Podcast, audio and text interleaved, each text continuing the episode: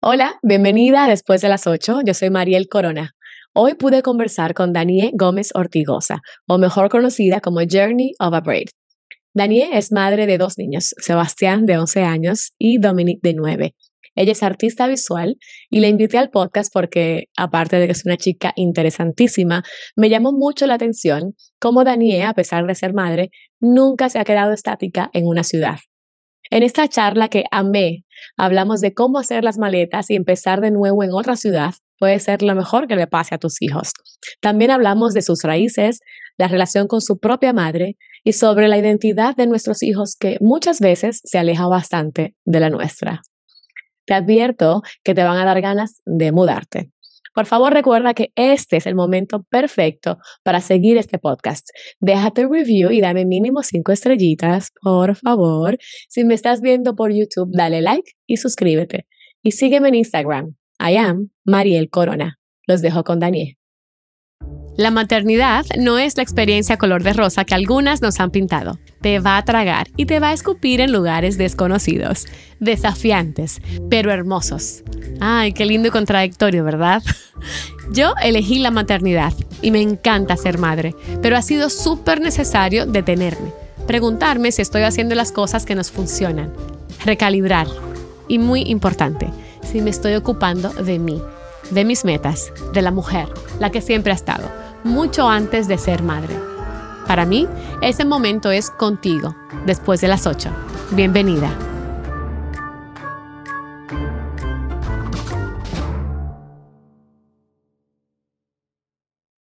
Daniel, gracias por estar aquí. Tengo tanto tiempo, tanto tiempo queriendo conocerte y me alegra muchísimo que me acompañes hoy. Gracias, muchas gracias por esta invitación. Me fascina el tema, me fascina lo que estás haciendo, se me hace algo que rompe cánones y necesitamos más iniciativas así.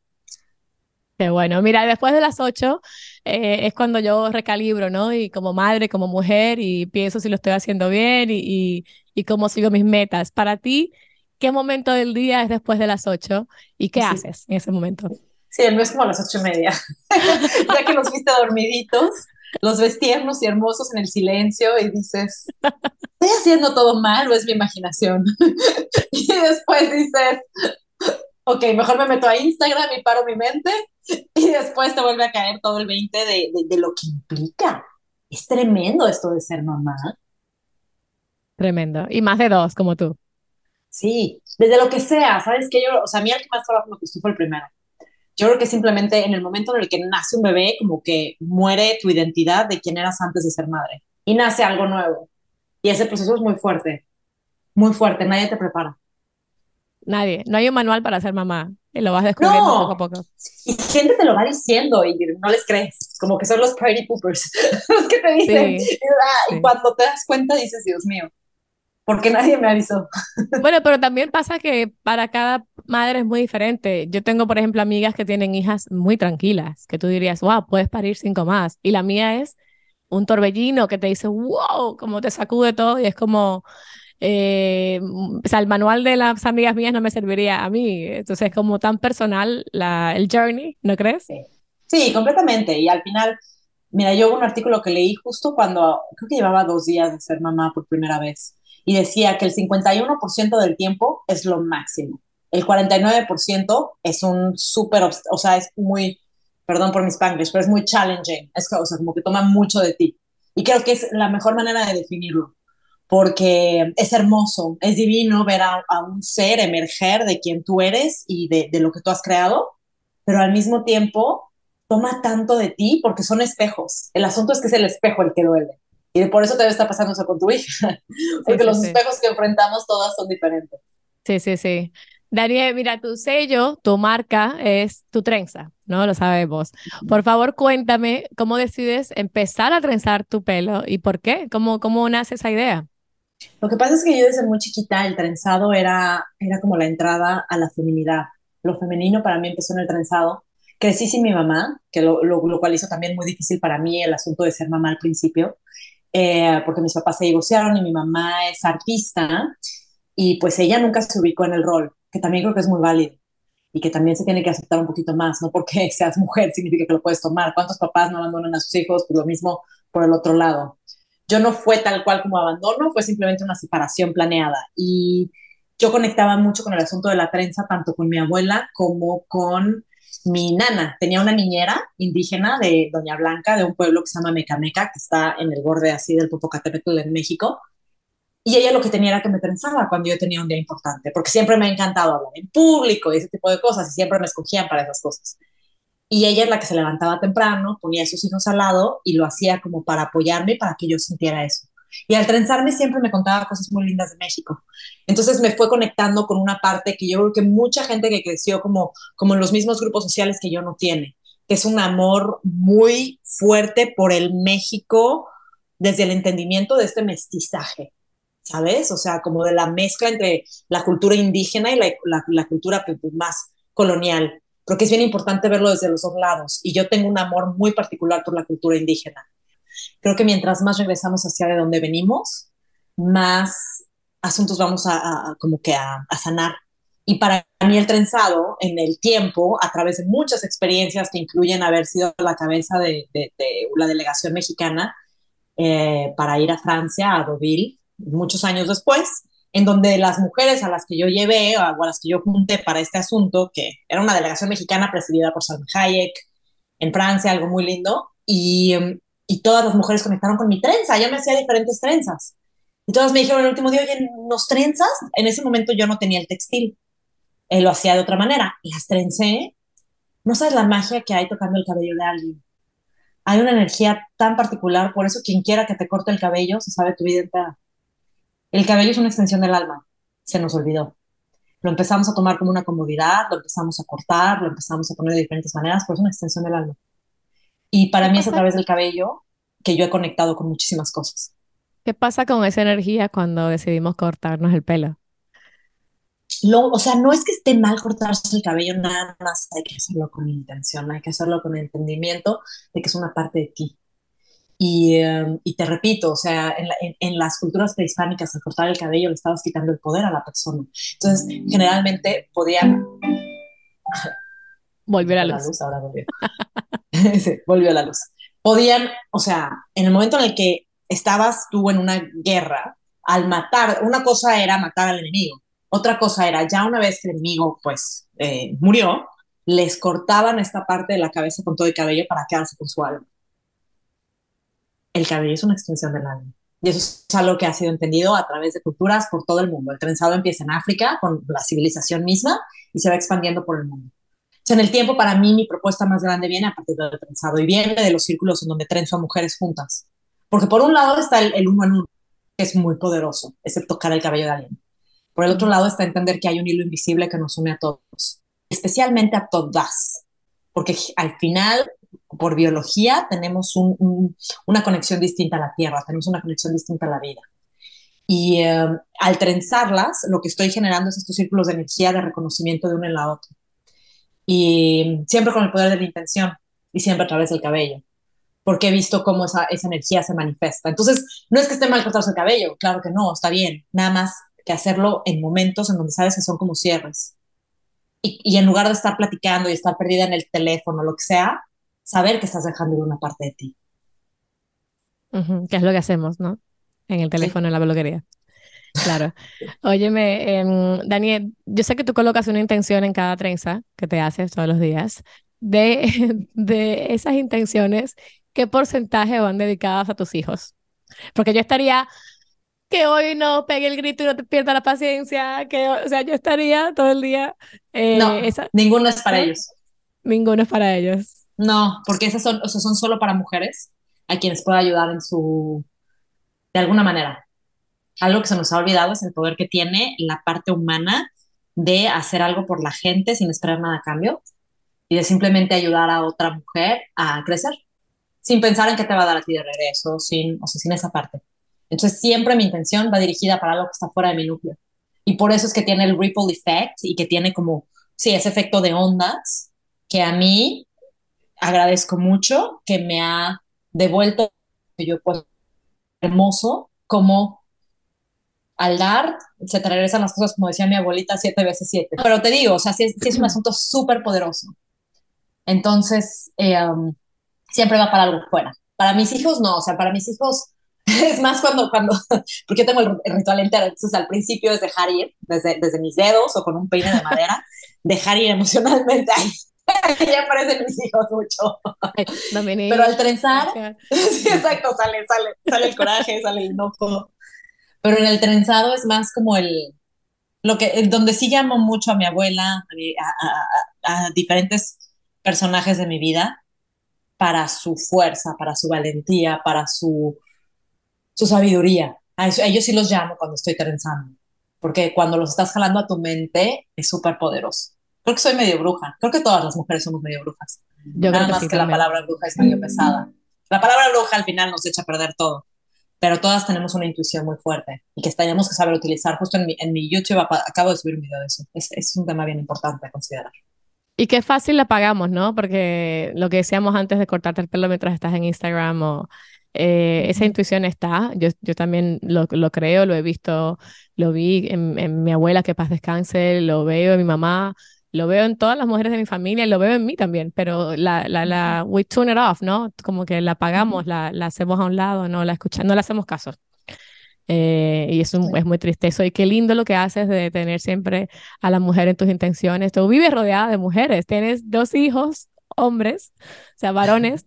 Eh, pero te la pasas eh, trenzando y ayudando a un montón de mujeres. De hecho, tu, tu mm, fundación, ¿me puedes comentar un poquito de esto, que tú eres cofundadora? Eh, y contanos de qué se trata, por favor.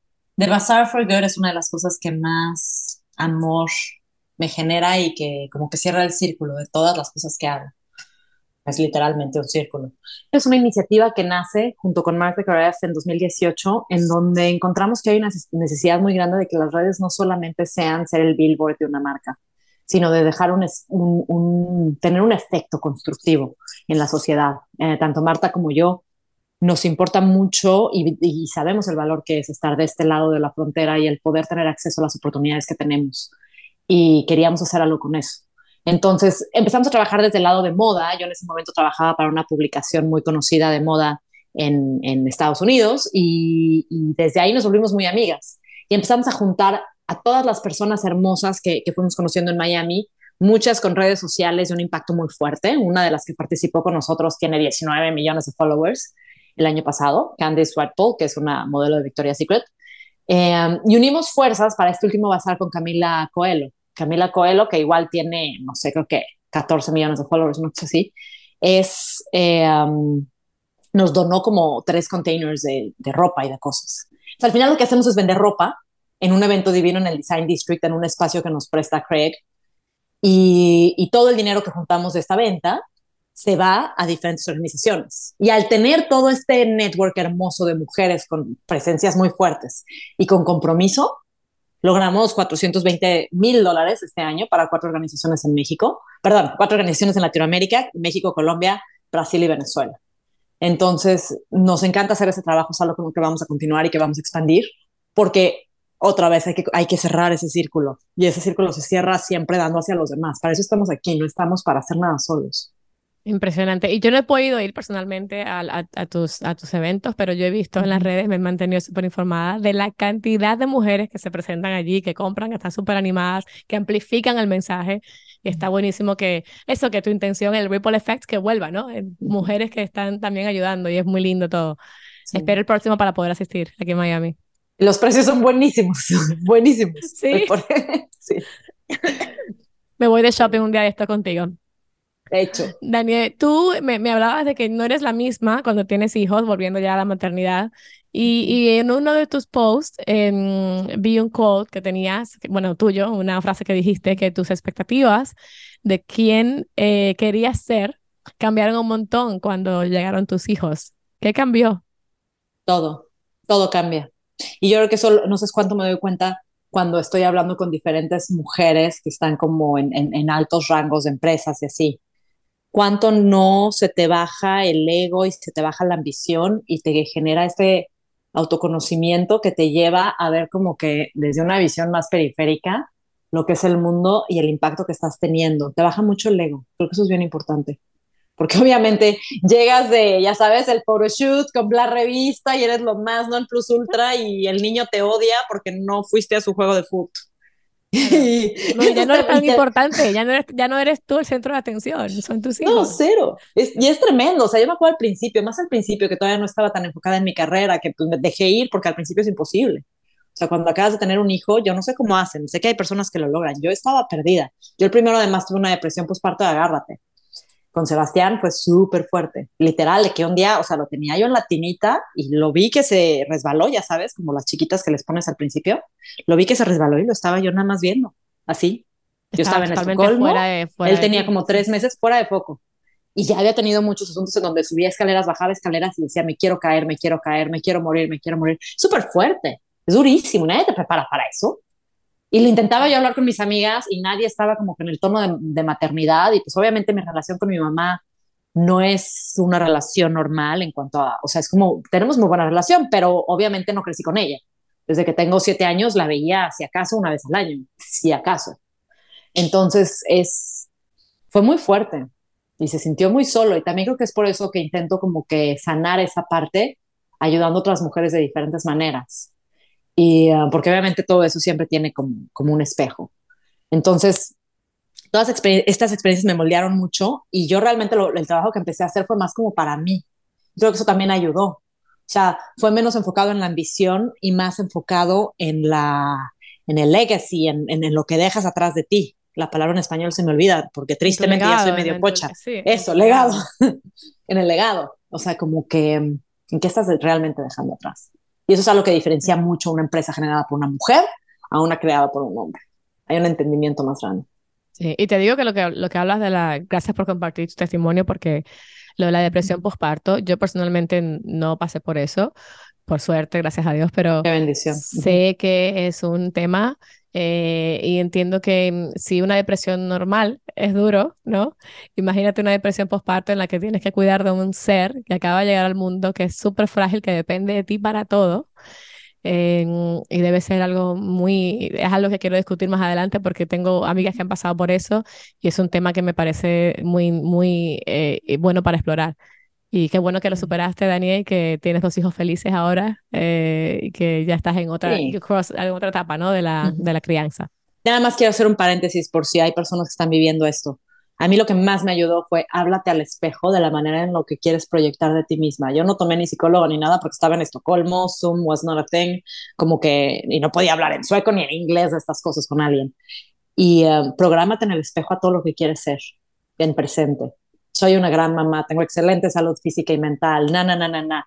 Y programándome cada día, cada día, cada día, fue que logré salir adelante. También importante porque también hablando de las redes sociales, eh, estamos acostumbradas ahora a ver estas madres que son perfectas, que dieron a luz, que todo se ve muy lindo, que ya, o sea, que recuperaron su cuerpo, que recuperaron, o sea, todo ya, que no pasó, aquí, para aquí no pasó nada, solo hay un bebé en mis brazos. O sea, esa visión no, es súper dañina y pensar que, que, no, que no es la realidad, que, el, que mm, sí hay personas que se les da más fácil la transición, ¿no? O el parto más fácil o el posparto más fácil, pero es tu proceso y entender que no hay mejor mamá para ese bebé que tú y que tú lo estás haciendo bien y que tú vas a encontrar, hablando a través de la intuición, tu camino y tu voz como madre. Eso para mí fue súper crucial, entender que, ya, yo por ejemplo, mi, mi mamá llegaba y me quería ayudar, ¿no?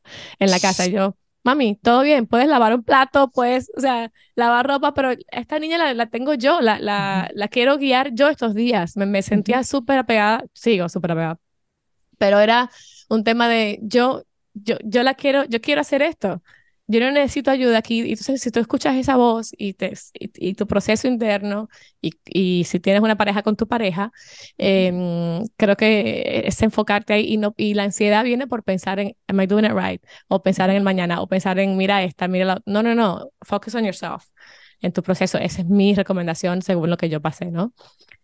Completamente de acuerdo. Y Daniel, entrando al tema específico que, por el que te traje aquí hoy, aparte de que hablaría contigo de 30 mil temas, pero quiero hablar de, contigo de, eh, quería hablar de cómo empacar a tus hijos e irte. O sea, ¿cómo haces? Tú has, o sea, has, vivido en muchísimos lugares y creo que cuando uno se convierte en madre, uno cree que todo se acabó. Se acabó la carrera fructífera, se acabó la posibilidad de mudarme, se acabó el enamoramiento de tu marido. Ah, no, es, el verlo con es el tema. Ese es otro episodio. para eso traigan la botella de vino, por favor. No, no, el, todo el romance, las metas, eh, los viajes, uno piensa que se acabó todo o que todo va a ser mucho más difícil. yo llevo 24 años en Miami. Así que yo soy opuesto a ti, yo soy súper estable en esta ciudad, yo no me he movido, no me he movido de aquí. Y yo quiero saber, o sea, cuéntanos, eh, ¿en cuántos países has vivido? Y específicamente desde que eres madre. Mira, empecé en Ciudad de México, de Ciudad de México me fui a Madrid, de Madrid me fui a Nueva York, de Nueva York me fui a Toronto, ahí nació mi primer hijo, de Toronto me fui a Estocolmo, ahí nació mi segundo hijo, de Estocolmo volví a México, de México me fui a Miami, de Miami estoy ahora en Dallas. O sea, así que ha sido. O sea, y uno que tiene, uno tiene miedo a qué llevo en la pañalera para ir al restaurante, qué llevo en el avión, o sea, y tú estás de ciudad en ciudad y todos estos 14 años paso al menos un mes o un mes y medio en Francia por la familia de mi esposo. Es mucho movimiento, es muy fuerte. No es algo que recomiende a nadie. Creo que mucha gente a veces lo escucha y, dice, ay, pero qué glamour. Cuando lo vives, dices, no so glamorous. O sea, ha sido bien difícil y yo creo que es algo que tengo como de manera ancestral. Porque volviendo al tema de antes un poco, creo que todos cargamos un hilito y es lo que hago muy visual en los círculos de trenzado que hago en donde tienes, tienes el, hilito ancestral que siempre va a estar jalando programas del pasado y que te está llevando hacia el futuro. Y que si tú logras sobrepasar el programa del pasado y moverte al siguiente nivel, así como banderita en el castillito Mario Bros, así, ya que pasas al siguiente nivel, sigues para adelante y si no, sigues repitiendo la misma tontería 25 veces. para mí era muy importante no repetir la, la depresión postparto como la vio mi mamá y ahora es el no aferrarme a un lugar físico, el entender que al nivel del alma nunca nada está faltando, en ningún sentido.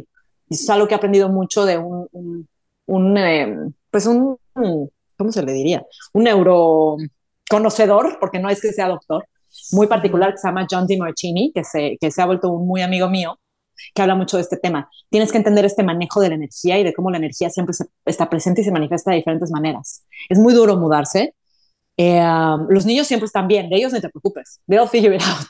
Yo siempre como que como mamá dices, ay, es que mis hijos y sus amigos se olvidan al minuto número dos, porque en la vida de ellos están viviendo en el presente. Y con que te tengan a ti bien y al papá bien, o, o la otra mamá o el otro, cosa como sea tu esquema de familia, ellos van a estar bien. Eh, eres tú el que, el que se aferra y el que sufre por ellos. porque como niños chiquitos a ellos les da igual. Cuando tengan su cama y tengan su food, te iba a preguntar cómo haces para que ellos abracen el cambio como lo haces tú, pero ahí está la respuesta. O sea, es. Ellos están eh, bien. Eh, ¿Cómo se llama? Lead by example. Si tú te acostumbras y esto estás bien, ellos van a estar bien también. Sí, te tienes que. Para mantenerte en momento presente ante ellos.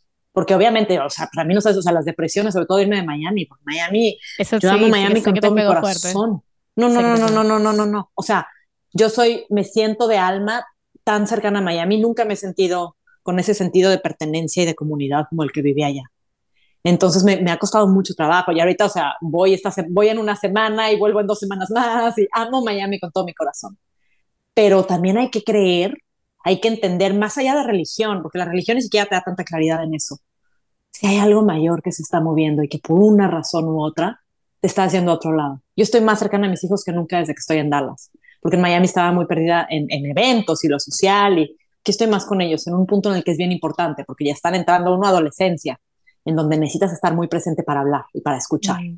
Entonces, hay que, o sea, si, si estás en una situación en donde por algo, por tu trabajo, por el trabajo de tu pareja o por decisión propia, te tienes que mudar, ve que si se te está dando todo para que eso sea, hay algo más grande que te está llevando ahí y tienes que creer en el proceso.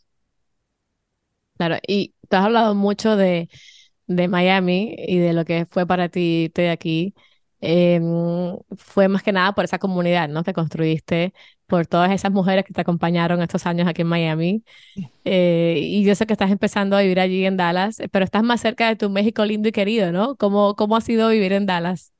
Sí, estoy más cerca de México, pero también estoy en un lugar en donde la, el racismo y el, la, la, percepción de lo que es un mexicano, y mexicano más que cualquier otra nacionalidad de Latinoamérica, es muy particular. Es un lugar con unas cicatrices muy profundas, especialmente por Texas haber sido parte de México, como que um, es un lugar muy lastimado. He tenido muy malas experiencias también aquí, eh, simplemente por el lado de cultura. No es lo mismo creer en todas las cosas en las que creo en Florida, donde está, es bastante fácil, porque estamos rodeados de nuestra gente, a hacer lo mismo aquí. Aquí ha sido todo un reto, me he topado con racismo, me he topado con 20 cosas que me hacen aferrarme todavía más a mis principios y al amor que tengo por mi cultura y por la humanidad que tenemos como latinos en comparación a cualquier otra cultura. Claro, y, en Dallas es mayormente mexicano, ¿no? O sea, la, la migración o, o centroamericana, ¿no? No, sobre todo mexicano, pero mm. ¿sabes? Como que en, Florida, pues los latinos cagamos la cabeza en alto. Pues. En Miami. en Miami, cierto, tienes todas las razones. Porque ya subes a Naples o te vas a, ya, exacto, ya no eres el rey del mambo. exacto, Miami, tienes toda la razón, es Miami. Pero aquí como que siento que los mexicanos bajan mucho la cabeza, como que buscan nada más hablar inglés, buscan como que, ya sabes, este, disolverse entre las paredes para no notarse. Contrario y aquí lo contrario. es allá. Exacto. Aquí, aquí inglés. What? I don't speak English. Sorry, adáptate español, baby. Figure it out. Sí, Google sí, sí, ¿no? sí, pero me parece súper eh, lo que decías, es triste porque una tierra que una tierra que fue de los mexicanos, ¿no? Y que el mexicano allí quiere adaptarse a ser de América, de Estados Unidos, ¿no? De, del norte. Eh, las contradicciones de la vida. Fuerte, fuerte, y es bien importante no perderse en eso. Yo quiero saber, o sea, tu identidad, como te decía, tú eres un homenaje a México, tú eres andante, ¿no? En patas. Eh, tu identidad está súper marcada, súper definida. Eh, tu esposo es francés. Eh, Sebastián nace en Toronto, me decías, y Dominique en Estocolmo. O sea, ¿qué piensas sobre esa identidad que se están forjando tus hijos que va a terminar siendo muy diferente a la tuya? Sí, y eso últimamente es un concepto que me ha pesado mucho porque de hecho hemos pasado más tiempo en Francia últimamente que en México y los necesito mover más a México. Yo creo que al final culturalmente van a ser más mexicanos que nada porque, mm, pues porque conmigo es con quien pasan más tiempo y con los abuelos del lado de mi, de mi lado. Eh, el sabor que tenemos los latinos, la capacidad que tenemos de ser felices pase lo que pase y el entendimiento de, de los valores y de muchas cosas es muy distinto. Y a mí se hace bien importante, ya sabes, como que subrayarlo. Y al mismo tiempo dejar, o sea, forjar que mis hijos tengan esa identidad igual, a que ellos escojan, no, no es imponerles la mexicana, pero que entiendan de, de, de, dónde vienen y de esta mezcla tan particular de gente que a mí se va a hacer la cosa más hermosa. O sea, imagínate que, o sea, simplemente el asunto de dónde venimos la mayoría de los mestizos, no sé cuál, cuál sea tu background, pero muchos de Latinoamérica somos mestizos. Y a veces se nos olvida porque ya crecemos con el, ah, no, es que mi abuela vino de no sé dónde. No, el mestizaje es la cosa más fascinante que hay. O sea, un continente que está completamente cerrado a cualquier otro lado y Europa. Y de pronto llega Europa y se encuentra en esta caja que tiene una percepción absolutamente distinta desde un punto de vista arquitectónico, astronómico, cultural, social, político. La cosa más hermosa. Y entonces se juntan. Se juntan para bien, para mal, claro, colonización, terrible, lo que quieras, pero pero al final hay mucha magia que está guardada en medio de esto. Somos producto de esa magia. Hay que entenderlo desde ese punto de vista, sin importar el color de nuestra piel, sin importar el idioma en el que crecimos o en el que no crecimos, y tomarlo como una oportunidad, porque pocas personas tienen el amor a la vida a la que tenemos los latinos. A los franceses. Y ahí es donde se dice el joie de vivre. Siempre le dicen a mi marido que joie de vivre y no sé qué. Puta, nada. Somos los latinos. Los latinos con nada estamos bien. Y eso es lo más valioso que le tenemos que pasar a nuestros hijos. Y los valores de la familia. Eso no existe en Estados Unidos. A los niños de los 18 años, lárguense y nos vemos en Thanksgiving. No, nosotros estamos cuidando a los abuelos y al no sé qué, y al hijo de no sé quién que nos ayuda y al na, na, na.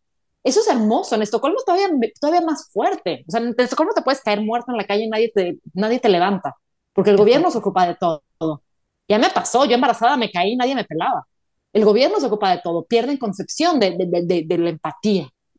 Entonces, a tomar eso de bandera, porque ¿quién nos va a andar bajando? A mí lo que se me hace muy fuerte es el asunto de cómo a veces, o sea, el latino baja la cabeza ante el gringo o ante el europeo. ¡Oh! Contra eso voy, contra eso va mi trenza, contra eso va el aquí estamos. Porque en el momento en el que realmente tienes suficientes herramientas para comparar una cultura con la otra, te das cuenta de la riqueza de donde nosotros venimos. Claro. Claro. Mira, yo soy dominicana Eh, mi esposo es español, es él es del sur de España, o sea que él es como el, el caribeño, eh, un caribeño europeo, es la ah. gente más parecida a los, a los caribeños. Y, mm, y mi hija nació aquí en Miami eh, y es más dominicana en esencia que yo. O sea, es una cosa fuertísima. Ella ama, ama la música dominicana, la comida dominicana. Tú le dices, vamos a hacer un viaje a Dominicana. o sea, ella para ella dominicana es todo y, eso, y me decías que tus hijos son más mexicanos que otra cosa.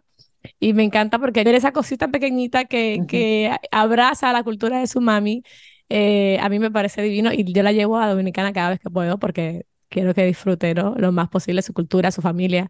Y eso va, eso está ahí arraigado y nosotros, es verdad, somos el sazón. ¿Sí? el sazón de la vida, somos nosotros. Estoy de acuerdo contigo. Sí. Totalmente. Daniel, mira, tenemos un segmento que se llama El consejo que no nos pediste, ¿ok? A las madres. Sí. Este podcast entero es un consejo que nadie nos pidió, ¿no? Claro. Bueno, eh, ¿qué consejo le das a las madres que, que creen que donde nacieron, ahí se quedaron, que ese es el colegio, que ese es el círculo, que esa es la ciudad. Para hacer... no te cierres. ¿Qué, ¿Qué nos puedes decir? Y me incluyo, porque, porque de verdad que hemos coqueteado con la idea de mudarnos y nos, no hemos concretado nunca nada. ¿qué, ¿Qué consejos le das, a, nos das a esas madres que queremos explorar otra ciudad, otro clima, otro continente? Si tienes la espinita es por algo, o sea, son esos hilos invisibles. Entonces hay que escucharlo y no puedes tener miedo. La vida no la puedes vivir con miedo y no le puedes enseñar a tu hijo que tenías esos miedos tampoco. Si algo te llama, generalmente hay algo mayor que te está llamando hacia allá. Hay que experimentar. La vida es una. Nadie nos asegura qué va a pasar después. Y las experiencias que te llevas, o sea, yo la riqueza tanto emocional a nivel mi centro, que a mí nadie me mueve de mi centro, por más que la pase difícil o lo que sea, estoy muy bien parada donde esté, sin importar con quién esté o no esté. Yo en mí estoy parada, porque he, tenido que rebootear tanto mi sistema y descubro una parte nueva de ti yo en Miami tenía como que mucho la, la, la ¿sabes? El, reconocimiento por mi lado como de moda y el lado como, o sea, influencer y el lado como las cosas del bazar y así. Y aquí empezar de cero, me estoy dando la oportunidad de irme a las cosas que más he amado en mi vida, que tenía guardadísimas, es como el lado del arte. Igual por traumas familiares, mi mamá obviamente es artista, entonces me daba mucho miedo y así por no haber crecido con ella. Y, y es hermoso porque en donde estás tú ahorita no te vas a poder reinventar, por más ganas que le eches, vas a seguir siendo la persona que te han visto siempre. Cuando llegas a otro lado y ya te presentas desde otra perspectiva, tienes esa oportunidad de ser otra versión de ti misma. Y, todas cargamos 25 versiones de nosotros adentro. Hay que experimentarlas, porque en, en medio de una de todas esas está tu esencia más pura y tu propósito.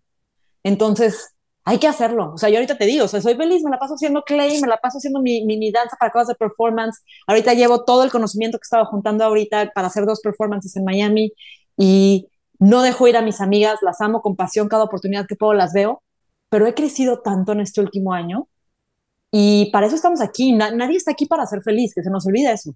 Nadie está aquí para ser feliz. Eso es una jalada para pegar en tu Hallmark card y tener en tu paredcita Be Happy. Sorry si alguien tiene uno de esos. Pero venimos aquí a construirnos y a elevar el lugar en donde estamos, a nivel mental, a nivel espiritual. Entonces, arriesgate y descubre quién eres, que ese es, ese es como el enigma más grande con el que venimos, porque esto se acaba y se acaba rápido. Y no hay nada más, no hay riqueza más grande para tus hijos que les enseñes esa resiliencia. ¿Que te va a costar trabajo? Sí, pero con que te acuerdes de eso. No vienes aquí para ser feliz, vienes aquí para crecer. Enfócate en eso y nunca dejes ir a tus pasiones, ni siquiera por tener hijos. O sea, los primeros dos, tres años no hay de otra, porque, o sea, mis respetos a quien lo logra. O sea, si tienes un sistema, va. Pero, pero no te deje, o sea, no creas que nada más estás aquí para parir y crecer otros individuos, no. Estás aquí para 20 cosas más. Tu propósito es más grande. No dejes que la sombra del marido o la sombra de la familia o la expectativa religiosa o whatever te nuble tu entendimiento de que vienes algo mayor. Porque hay un fragmento muy grande de tu historia que es bien importante para mi historia, para tu historia, para la historia de tu prima, de tu abuela, de tu mejor amiga, de tus hijos. Y si ese fragmento tú no lo das al mundo, tu vida básicamente, pues ahí estuvo, pero no pasó nada. Y alguien más lo va a tener que venir a suplir. Otra alma tiene que venir a... Entonces, Vive tú esa, esa misión en tu intensidad, porque para eso estamos aquí. No venimos nada más a parir. Entonces hay que, hay que, hay que recordar eso, porque además, si no dejas un hilo por jalar por tus hijos, le dejas más montañitas para llegar al castillito de Cooper y jalar la banderita. O sea, llega hasta el fondo de quien tú eres personalmente y a tus hijos los estás beneficiando con todo eso. No te dejes ir nada más por esa etiqueta. No, no, no caigas en el esquema de lo que se ve mucho en redes sociales, de todas estas, o sea, no es crítica. Cada quien sigue el camino que cree correcto, pero no venimos para ir al gym y vernos bonitas para los otros. Está todo bien mantenerse bien, en forma, tener tus uñas, hermoso. Yo amo maquillarme y me mantengo lo más decente posible, pero hazlo por ti, no por el cómo te vas a ver para otros. Vívelo por ti. Y si a ti lo que te llega es algo que no tiene nada que ver con lo tradicional, vívelo. No te, no te pierdas en, en esquemas que, que son constructos sociales. Eso es lo más fuerte. Todo es un constructo social. La vida y la muerte son los únicos facts. Todo lo demás nos lo inventamos. Claro. Desde la economía hasta todo, hasta qué es un hombre y qué es una mujer. Gracias a Dios estamos viviendo eso ahorita que se está transformando. Porque eso nos lo inventamos, el azul y el rosita y la muñequita y el carrito y el... Todo fue un invento. Entonces, cuando lo ves desde ahí, cuando yo, yo leo muchísima historia, soy muy clavada en esos temas, porque ahí es donde te das cuenta de que todo esto es una jalada. Entonces tú decides qué vas a hacer con tu vida desde un punto de vista de crecimiento, no de voy a ser feliz. Claro, ¿quién, quién inspiró esa sabiduría en ti, ese conocimiento que tienes de la vida? El dolor. Eh, en tu crecimiento. Mucho dolor simplemente mucho dolor y muchísima soledad. Es, viene todo de ahí y, dolor muy constructivo. En mi familia ha habido una cantidad de suicidios de agarra. o sea, hay muchos, he vivido muchos temas mucho más fuertes de los que tenía que haber vivido desde muy chiquitita. Vi a mi abuelo morir llevado por una ola cuando tenía seis años. Vi, o sea, muchas cosas bien pesadas me han pasado. Y gracias a Dios las he sabido canalizar por el lado constructivo porque mucha gente a mi alrededor hizo todo lo contrario. Entonces, el asunto es, realmente hay que, hay que ver las cosas desde ahí y no perderte en lo que la gente espera de ti, porque esa es, esa es la gran cosa que tuve de mi papá, que mi papá siempre ha sido muy su propio animal, o sea, mi papá lee en los semáforos, no va a un partido de fútbol, y el verlo él ser quien era me dio mucho espacio a mí también. Y es mi más grande consejo, déjate ser, porque hay mucha magia en quien tú eres sin tenerte que adaptar a nadie. Y ese quién, quién eres te lo va a dar escuchar tu voz interior, que hablábamos al principio. El silencio, tanta gente que no sabe estar solo, no hay nada más importante. Quiérete a ti, yo me la paso re bien conmigo, yo no necesito viajar ni estar con nadie. Yo también, y desde que soy madre pido más esos espacios, por favor. Eso es, otra, o sea, por favor, la pareja, que la pareja sea pareja. o sea, yo gracias a Dios me voy de viaje, cuando me voy a Miami le digo a mi marido, chao. No, o sea, a veces hablo, pregunto. Hay que saber equilibrar eh, del lado de tener espacios para poder ser ser humano, no nada más ser ninguno de nuestros roles, ni solo profesionista, ni solo artista, ni solo mamá, ni solo nada. Date oportunidades de ser las 20 versiones que tienes dentro. Estar contigo. Sí. Daniel, qué belleza de charla, de verdad me voy más mm. inspirada de lo que llegué. Esa, fue la, esa es la idea, ¿no? Que, y espero que les pase a todas que los que estén escuchando o viendo esto. Em, aquí termina el episodio. Te agradezco muchísimo. Fue un inmenso placer eh, haberte conocido y hablar contigo. Eres muy linda muchas y gracias. muchas gracias, de verdad. Gracias a ti y, uh, y pues sí, qué bonito proyecto a, a cambiar percepciones y a cambiar opiniones y expectativas de nosotras mismas, porque solo es ahí. El poder femenino es algo que hay que darle toda la fuerza posible a librarnos de todos los preceptos del pasado, de las envidias, de todo eso, para al revés construir con otras mujeres. Totalmente. Gracias, Ariel, nuevamente. Y a ustedes, gracias por escucharnos. Esto fue después de las 8 con Mariel La Ronca. Y hasta el próximo episodio. Un beso. Chao.